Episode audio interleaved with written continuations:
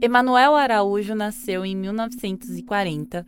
Foi artista plástico, escultor, desenhista, ilustrador, figurinista, gravador, cenógrafo, pintor, curador e museólogo.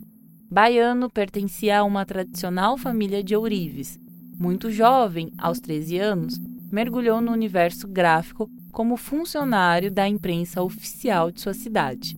São da década de 1960 as primeiras participações dele em exposições e sua atuação profissional em museus. Seus anos iniciais em São Paulo resultam em dois projetos de fôlego que mudariam a paisagem das artes paulistanas. A Mão Afro-Brasileira, exposição realizada em 1988 no MAN, e seus 10 anos à frente da Pinacoteca do Estado de São Paulo, de 1992 a 2002.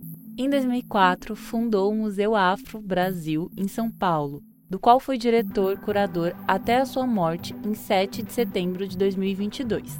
Sobre a obra de Araújo, presente na 35ª Bienal, Ohana de Cássia Santos nos conta: Na obra exposta aqui, um monumental relevo, é possível constatar o modo como o artista constrói ritmo e movimento, criando peças com dinamismo visual e com uma sensação de fluidez marcante.